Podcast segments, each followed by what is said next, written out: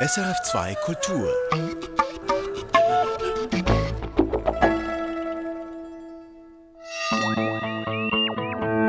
Wissenschaftsmagazin. Hochwasser aus dem Computer. Berner Forscher berechnen die Launen der Emme. Regenwürmer im Dürreschlaf, trockene Waldböden reduzieren den klimaschützenden Appetit der Tierchen. Und von der Ausnahme zur Regel. Ärztinnen verordnen immer häufiger Medikamente jenseits der ursprünglichen Bestimmung. Um dies und mehr geht es hier und heute im Wissenschaftsmagazin. Mein Name ist Katharina Bochsler. Schön, dass Sie dabei sind. Drei Milliarden Franken teuer war es, das Jahrhunderthochwasser in der Schweiz 2005. Es verursachte große Schäden und viel Leid.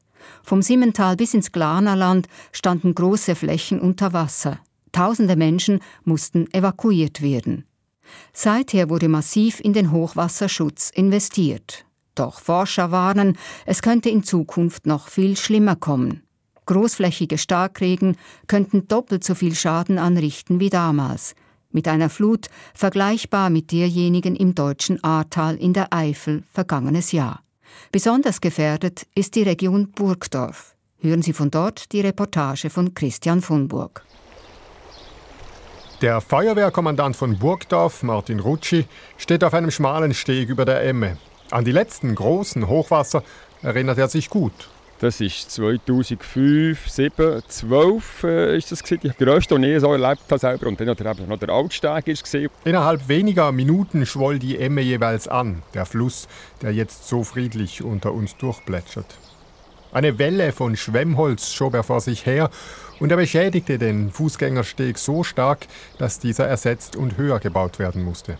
Seither ist an der Emme viel getan worden, um den Hochwasserschutz zu verbessern. Der Fluss bekam mehr Platz, wie man das an vielen Orten in der Schweiz gemacht hat. Weiter unten, Richtung Kirchberg, ist zum Teil ist doppelt so breit, äh, mit, mit Nischen und allem drum und also, Und auch weiter oben, vom Emmental her, dass es wirklich in die Breite gehen und, und die Geschwindigkeit gebrochen werden. Und trotzdem könnte hier bei extrem starken Niederschlägen ein noch viel größeres Hochwasser kommen. Andreas Zischk sagt das, Professor am Geografischen Institut der Universität Bern. Er steht neben Feuerwehrkommandant Rutschi auf dem Steg und schaut auf den Uferdamm, der bis jetzt immer gehalten hat. Direkt dahinter dicht bewohntes Gebiet. Hier haben wir eine Situation, wo es immer knapp war. Wir haben wirklich ein paar Mal Schäden verhindert mit dem Hochwasserschutz, der ist. Und wir leben hier in einer sogenannten Restrisikozone. Und dem Restrisiko möchten wir ein Bild geben. Zusammen mit seiner Kollegin Olivia Rombeinen hat er die Schweizer Wetterprognosen der letzten zehn Jahre ausgewertet und gezielt nach möglichen Extremereignissen gesucht. Großflächige Niederschlagsszenarien, die zwar nicht eingetreten, aus meteorologischer Sicht aber möglich sind. Die Wetterprognosemodelle die sind validiert. Das ist auch die ganze Physik, die Meteorologie dahinter. Sie laufen im Rahmen des physikalisch Plausiblen ab.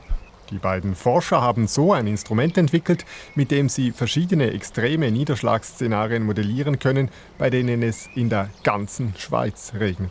Da war immer eine große Frage, gibt es Ereignisse, die wirklich die ganze Schweiz überregnen? Und wir haben einige solche Ereignisse gefunden. Und das ist für uns wirklich überraschend. Das Computerprogramm spuckte tatsächlich dann auch sehr extreme Szenarien aus. Es sei möglich, sagt Zischk, dass es viel großflächigere Überschwemmungen gäbe, als wir sie aus unserem Erfahrungshorizont noch kennen. Und mit dem Klimawandel wäre die Eintretenswahrscheinlichkeit solcher Extremszenarien wahrscheinlicher. Das Prinzip ist das, dass eine wärmere Atmosphäre mehr Wasser aufnehmen kann. Das heißt, im Fall eines Niederschlagsereignisses kann innerhalb gleicher Zeit viel mehr Niederschlag auch fallen.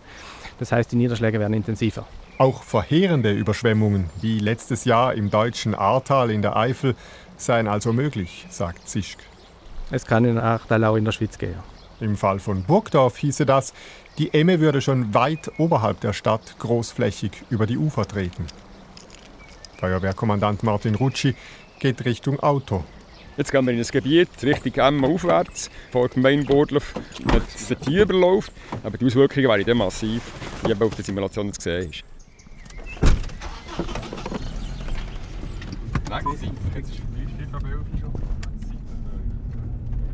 Wir fahren durch Wohn- und Industriegebiete.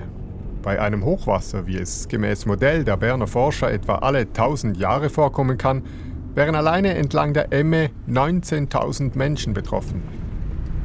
Wir fahren vorbei an der großen Medizinaltechnikfirma Ipsomed. Ipsomed, die vielleicht bekannt ist, also die haben natürlich ein Riesenproblem, wenn das dann irgendwie die ganze Produktion ähm, unter Wasser steigt. Also das ist ja so. Ja, insgesamt ist in dem Bereich zwischen Lützelflöhe und dem Zusammenfluss mit der Aare sind über 16.000 Arbeitsplätze betroffen in einem Szenario, oder? Die sind für vier, fünf Tage nicht fähig zu produzieren, oder? Wir steigen aus bei der Lochbachbrücke, einer der Orte, wo das Wasser der Emme über die Ufer treten würde. Das Modellierungsinstrument für die extremen Hochwasser zeigt nicht nur die möglichen Wasserabflussmengen an, am Computer lasse sich auch nachvollziehen, wie und wann sich das Wasser wo verteile, sagt Zischk. Was Sie müssen realisieren, ist, dass es sehr schnell gehen kann. Es kommt wirklich innerhalb weniger Stunden. Und da stelle sich für Feuerwehr, Polizei und Zivilschutz auch hier in der Region natürlich die Frage, wo ist die Hilfe am dringendsten? Es sind auch fast 450 Betten in Alters- und Pflegeheimen betroffen, wo man auch speziell betrachten Im Falle von einer Einsatzplanung müssen die einfach vertikal evakuiert werden. Ist das genug? Oder auch beim Spital ist noch eine Frage offen. Kommen Patienten hin zum Spital überhaupt, weil die ganzen Verkehrswege unterbrochen sind? In bestimmten Fällen bräuchte es Evakuationen per Helikopter.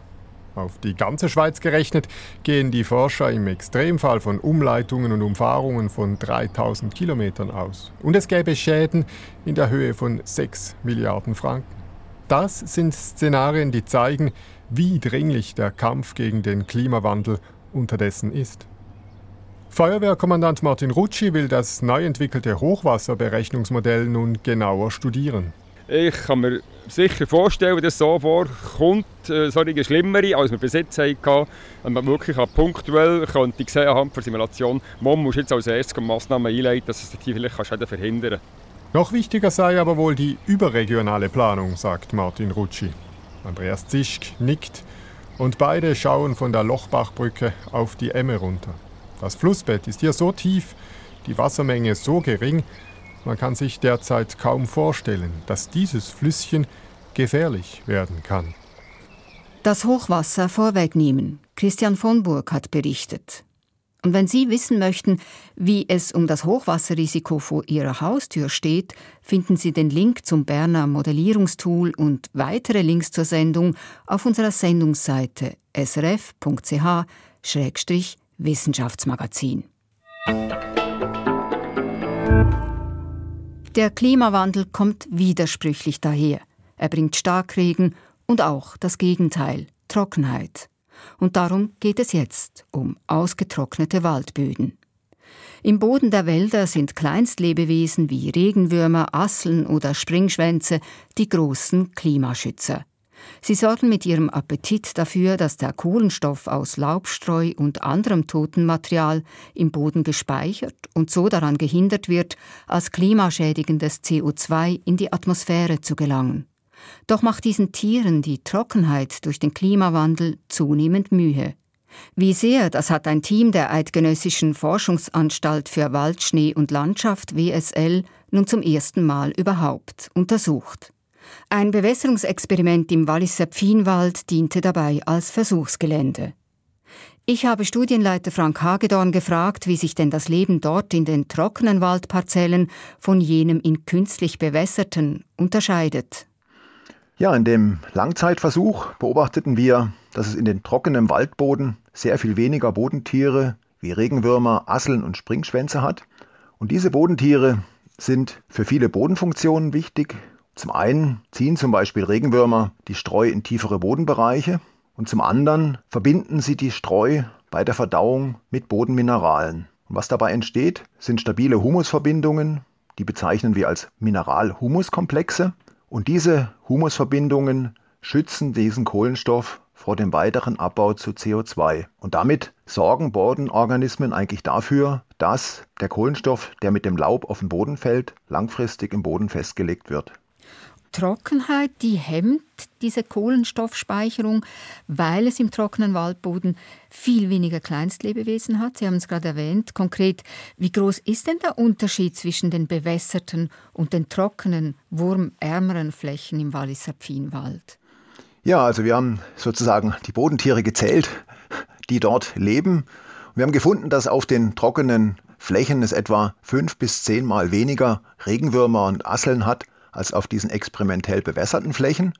Und dadurch wird auch etwa fünfmal weniger Laub durch die Bodentiere verarbeitet und in stabile Humusverbindungen überführt. Und dazu kommt noch, dass unter Trockenheit die Bäume schlechter wachsen und auch weniger Laub auf dem Boden fällt. So wird gesamthaft weniger Kohlenstoff im Boden gespeichert.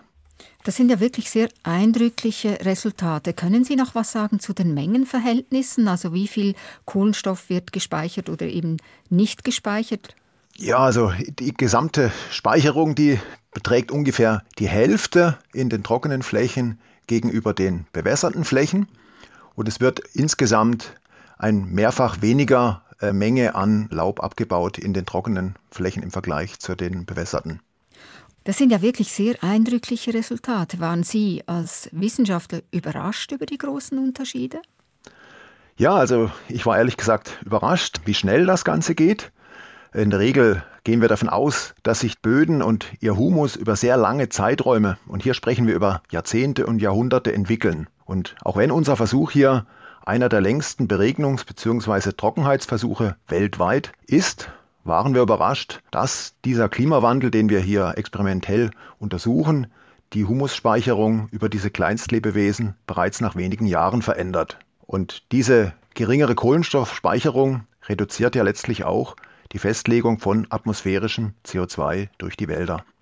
Es ist also klar, in trockenen, zum Beispiel eben durch die Klimaerwärmung ausgetrockneten Böden, ist es Kleinstlebewesen wie Würmern, Asseln und so weiter nicht wohl. Die brauchen ja eine gewisse Feuchtigkeit. Was passiert eigentlich mit den Tieren, wenn es so trocken ist? Kriechen die einfach an feuchtere Orte, zum Beispiel in den Boden tiefer hinein oder sterben die? Ja, Bodentiere sind, also insbesondere Regenwürmer, sind extrem empfindlich auf trockene Verhältnisse. Die Regenwürmer haben ja eine ganz dünne Haut über die sie Sauerstoff aufnehmen. Und sie vermeiden sozusagen dann trockenen Stress, indem sie in tiefere Bodenbereiche runterkriechen. Sie kugeln sich dann ein und verfallen in einen Dürreschlaf.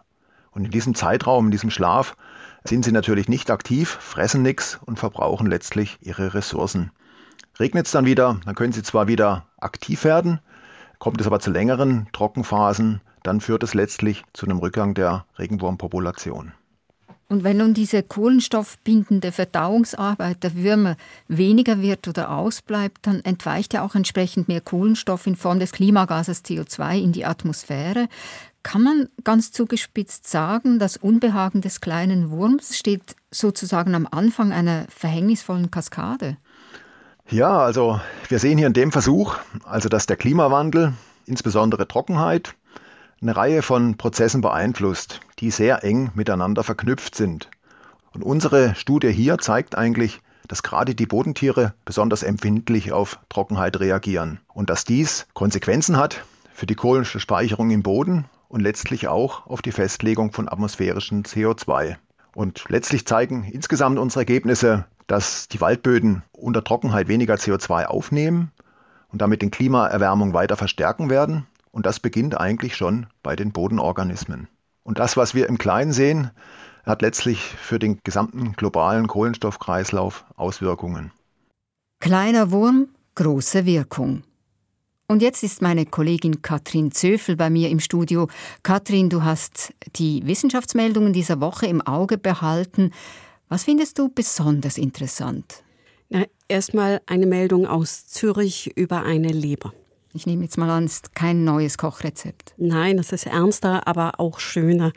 Es geht um Lebertransplantationen. Ein Forscherteam am Unispital Zürich hat im Jahr 2020 eine Spenderleber, die einem Verstorbenen entnommen wurde, einige Tage lang am Leben gehalten, außerhalb des Körpers. Also die haben das transplantierbar halten können. Normalerweise heißt es ja, das ginge nicht länger als zwölf Stunden. Ja, normalerweise ist das eben ein ziemlich enges Zeitfenster und in Zürich haben sie dieses Zeitfenster eben 2020 auf einige Tage ausgedehnt. Und jetzt, da hat noch was geklappt. Sie haben eine geschädigte Spenderleber über einige Tage im Labor erstens am Leben gehalten und zweitens regeneriert. Sie haben das Organ wieder frisch gemacht? Ja, genau, so weit frisch oder heil könnte man auch sagen, dass sie es einem Patienten einpflanzen konnten. Das ist jetzt ein Jahr her und es geht ihm gut.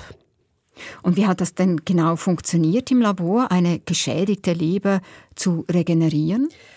Ja, das Gerät, das die Zürcher Forscher und Forscherinnen dafür entwickelt haben, das ist eine Perfusionsmaschine, die übernimmt die Funktionen von Niere, Herz und Lunge. Sie haben also die Leber an eine Art künstlichen Körper angeschlossen, dass das funktioniert hat? Ja, Perfusionsmaschinen sind in der Transplantationsmedizin schon üblich, aber diese ist besonders gut. Und es ist das erste Mal, dass eine geschädigte Spenderleber erst regeneriert und dann transplantiert wurde. Bis das breit eingesetzt werden kann, braucht sicher noch eine Weile und die Leber ist da auch besonders, weil sie sich sehr gut regenerieren kann.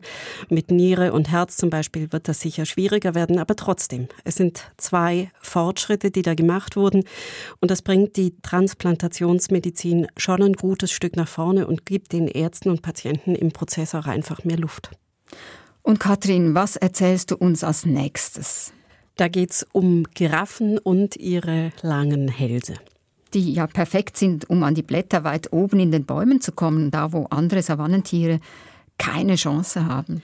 Ja, das ist eine einleuchtende Erklärung für die langen Hälse und Charles Darwin war der Erste, der gesagt hat, das sei ein typisches Beispiel für die Evolution und für natürliche Selektion. Je länger der Hals einer Giraffe, umso besser kommt sie an die Blätter ganz weit oben, umso besser ist sie genährt und umso eher bekommt sie Nachkommen und das setzt sich dann über die Generationen hinweg durch. Aber es gibt jetzt eine alternative Erklärung.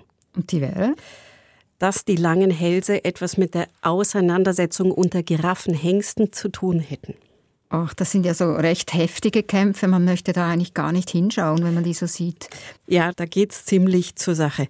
Und chinesische Forscher haben jetzt Fossilien ausgegraben von Giraffenverwandten, die 17 Millionen Jahre alt sind. Die waren gedrungener als Giraffen heute und hatten ebenso sehr starke Kopfplatten vorne an der Stirn und helmartig rund um den Kopf rum und recht komplexe muskelbepackte Gelenke zwischen Kopf und Nacken. Die Forscher argumentieren, das seien Anpassungen an Auseinandersetzungen zwischen Männchen. Und der lange, starke Giraffenhals ist in dem Kontext dann eben auch ein klarer Vorteil beim Kämpfen. Und was stimmt nun? Bedeutet langer Hals nun Macht oder voller Magen? Naja, vielleicht stimmt beides. Die Biologie ist ja gerne mal vielschichtig. Also ich muss sagen, ich bin immer noch eher auf Charles Darwins Seite. Also nach dem Prinzip zuerst kommt das Fressen und die Fortpflanzung und die Hahnenkämpfe, die sind dann so eine Art evolutionäres Beigemüse. Aber sag Katrin, du hast noch eine dritte Meldung dabei. Ja, eine über Seegras und die größte Pflanze der Welt. Seegras, das klingt ja jetzt eigentlich nicht gerade nach riesig. Ja, abwarten. Also, es geht um eine Seegraswiese in Shark Bay. Das ist eine bekannte Bucht vor der Westküste von Australien. Dort wächst im flachen Wasser Seegras, eins, das so etwa aussieht wie Frühlingszwiebeln. Diese Seegraswiese, die ist riesig und 180 Kilometer lang. Und das soll nun tatsächlich eine einzige Pflanze sein. Ganz genau. Diese Seegrasart, die ist über Rhizome im Sand verwurzelt. Und das sind eben nicht einfach nur Wurzeln, sondern das sind Triebe im Boden, über die die Pflanze immer neue Ableger macht. Untersucht hat das eine junge Forscherin an der University of Western Australia. Sie schätzt das Alter der Pflanze auf 4500 Jahre. Moment, wie haben die denn das rausgefunden? Ja, man weiß etwa, wie schnell Seegras wächst und wenn man sich dann anschaut, wie groß diese Seegraswiese ist, muss sie 4500 Jahre alt sein. Krass. Ja, aber es geht noch weiter. Dieses Seegras, das ist offenbar eine Kreuzung aus zwei Seegrasarten und das könnte die Erklärung dafür sein, dass dieses Seegras über so viele Jahrtausende hinweg überlebt hat. Das gibt es öfter bei Pflanzen, dass sie sich mit Verwandten kreuzen und sich so ein Riesenerbgut sozusagen erschleichen. Und da sind dann auch Gene dabei, die ihnen zum Beispiel in wärmeren Zeiten das Überleben sichern oder auch wenn es gerade mal eine Zeit lang besonders kalt ist und das kann eben passieren, wenn man Jahrtausende alt werden will.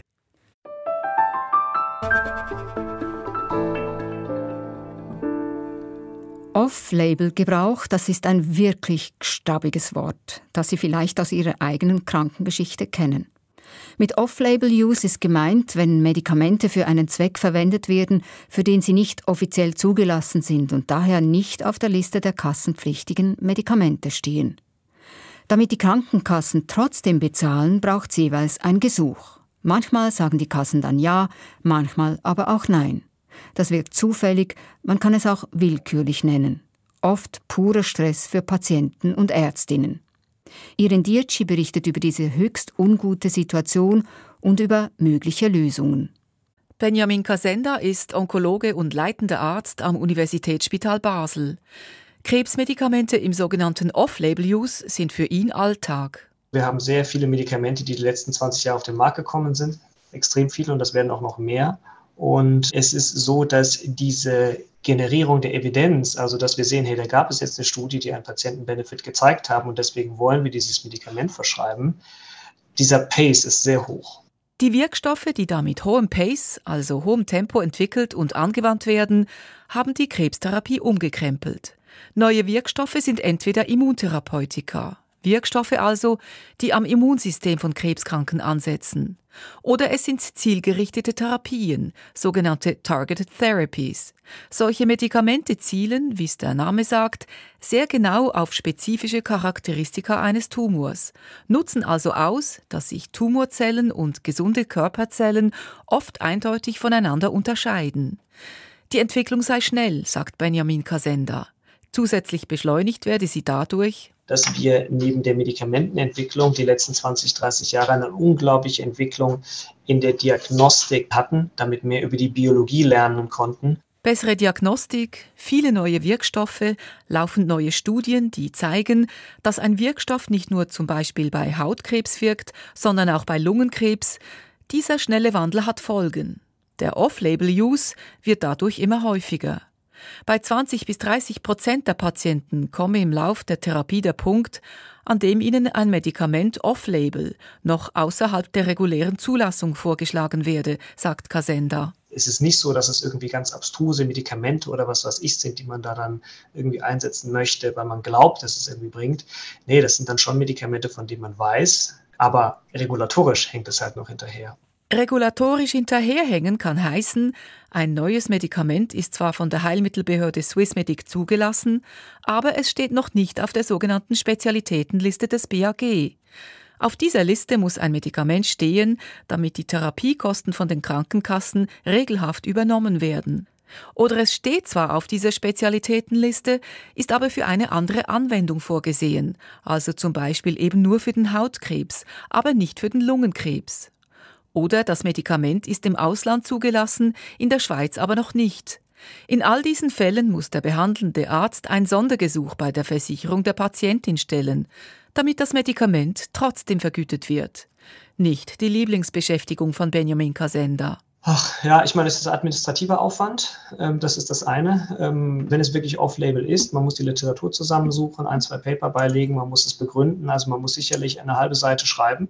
Dabei sei es unmöglich abzuschätzen, wie die Versicherung und deren Vertrauensärzte entscheiden. Das weiß Kasenda aus Erfahrung. Er und KollegInnen haben dies aber auch in einer Studie nachgewiesen, in der sie Daten zum Off-Label-Use aus drei großen Schweizer Spitälern untersuchten. Da war unsere Hypothese, dass wir sagen, wenn die klinische Evidenz gut ist, dann sollte ja auch die Wahrscheinlichkeit höher sein, dass ein Vertrauensarzt das entsprechend so bewertet und dann auch die Kostengutsprache positiv ist. Aber da haben wir gesehen, das hat nichts mit der Evidenz zu tun. Also fast tragisch, ja. Was geht da schief? Thomas Czerny war bis 2017 Chefonkologe am Kantonsspital St. Gallen. Er hat die Krebsmedizin in der Schweiz geprägt, hat viele Jahre Erfahrung.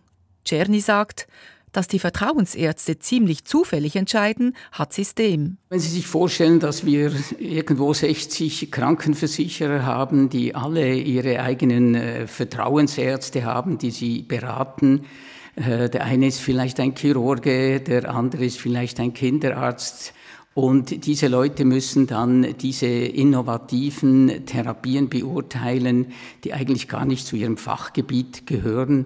Das hat eben dazu geführt, dass dann Entscheide in gleichartigen Situationen sehr unterschiedlich ausgefallen sind.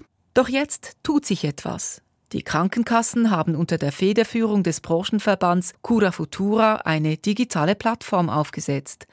Eine Kombination aus Studiendatenbank und fachlichem Netzwerk. Diese Plattform soll es den Vertrauensärzten leichter machen, den klinischen Nutzen eines neuen Wirkstoffs sauber abzuschätzen. Mit dieser neuen Plattformentwicklung gibt es eine einheitliche Regel, wie diese Beurteilung erfolgt. Die Beurteilung selber ist dann auf einer Plattform begründet dargelegt, aufgrund der aktuellst verfügbaren Daten und sie ist einsehbar für die Vertrauensärzte, die mitmachen bei dieser Branchenlösung. Davon profitierten auch die Patientinnen und Patienten. Damit haben die Patienten eine viel höhere Chance, dass sie gleich behandelt werden, dass sie schneller ihre Antwort bekommen und damit viel Not, eben Verzweiflung im Warten, bekomme ich jetzt äh, die Kostengutsprache für eine für mich lebenswichtige Therapie oder nicht, dieser Stress wird damit dann doch deutlich gemildert. Für Thomas Czerny ist die Initiative der Versicherungen ein Schritt in die richtige Richtung. Für Benjamin Kasenda ist es zu wenig. Das Problem ist, dass es jetzt natürlich nur eine Plattform, auf die die Vertrauensärzte zugreifen, aber nicht die, die eigentlich die Medikamente für die Patienten verschreiben wollen. Kasenda findet, eine solche Plattform sollte viel offener sein. Da müssen eigentlich alle Stakeholder, ne, also die Ärztinnen und Ärzte, die es verschreiben, und die Krankenkassen und die Firmen, eigentlich müssen alle eine gemeinsame Plattform haben. So werde es zum Beispiel in Holland praktiziert. In Holland reguliert die Europäische Arzneimittelagentur die Zulassung. Eine nationale Behörde entscheidet über die Bezahlung.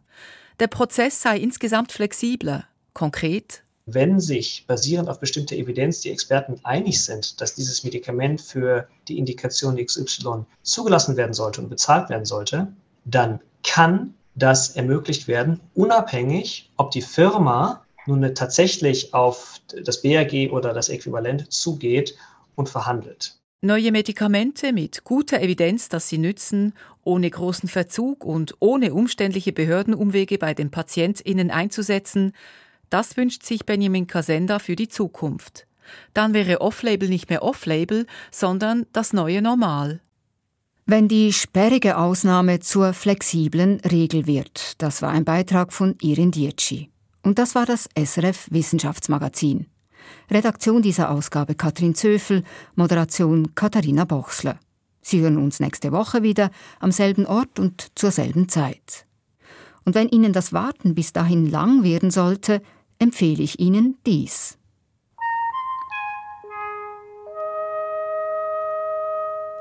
Eben frisch geschlüpft ist die zweite Folge unseres Kopf voran Podcasts über außerirdisches Leben. Hören Sie rein, die Begegnung lohnt sich bei srf.ch Stichwort Kopf voran oder überall sonst, wo es Podcasts gibt.